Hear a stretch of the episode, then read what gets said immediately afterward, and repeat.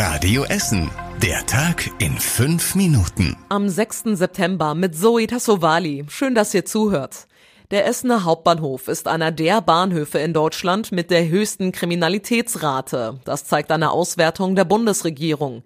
Bei Drogen, Waffen und Sexualdelikten steht Essen in der Statistik weit oben, teilweise auf Rang 3 der am stärksten betroffenen Bahnhöfe. Untersucht wurde das erste Halbjahr dieses Jahres. Auch die Bahnhöfe in Dortmund und Köln fallen negativ auf. Ob der Essener Hauptbahnhof tatsächlich besonders viele Straftäter anzieht oder ob nur besonders viel kontrolliert wird, das geht aus der Statistik nicht hervor.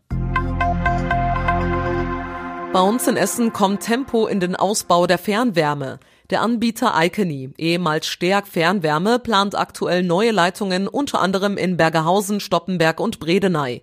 Die Nachfrage der Menschen hat sich in den letzten Monaten verfünffacht. Das sagte uns der kaufmännische Geschäftsführer Michael Strauß. Die Kunden sind schon sehr verunsichert. Das hängt damit zusammen, dass insbesondere in der ersten Auflage des Heizungsgesetzes natürlich Termindruck offeriert wurde, der von den einzelnen Bürgerinnen und Bürgern weder eingeschätzt werden konnte noch umgesetzt werden konnte. Deshalb rät der Experte auch, sich erst einmal beraten zu lassen, was möglich ist.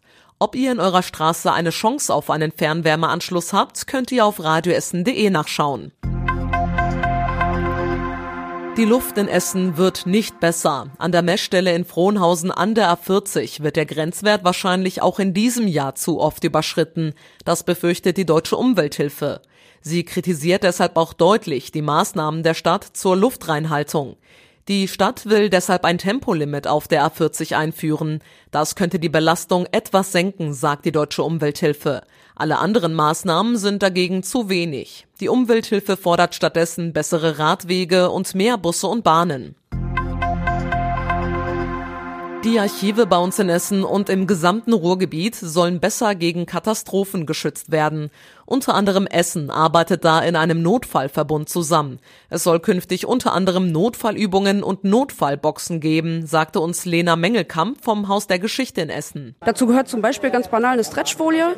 Darin wird dann Archivgut ja, eingewickelt, eingestretcht. Natürlich auch eine persönliche Schutzausrüstung für die Mitarbeiter, aber auch Lampen, weil es kann auch sein, dass dann Stromausfall ist. Also man muss wirklich für alle Fälle gewappnet sein. Die Notfallarchive haben sich erstmals 2014 zusammengeschlossen nach dem Einsturz des Kölner Stadtarchivs.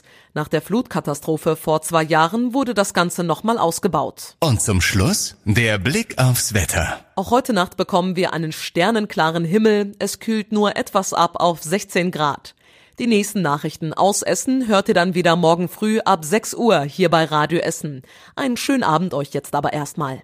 Das war der Tag in fünf Minuten. Diesen und alle weiteren Radio Essen Podcasts findet ihr auf radioessen.de und überall da, wo es Podcasts gibt.